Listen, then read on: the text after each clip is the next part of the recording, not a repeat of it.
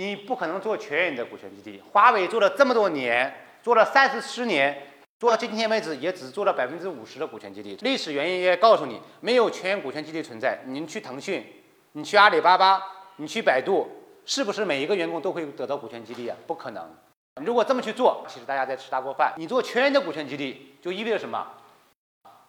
这个东西是不是稀缺的？不管多和少，不管做的好不好，你都会有这个东西。就像我前面讲的，稀缺的东西才有价值。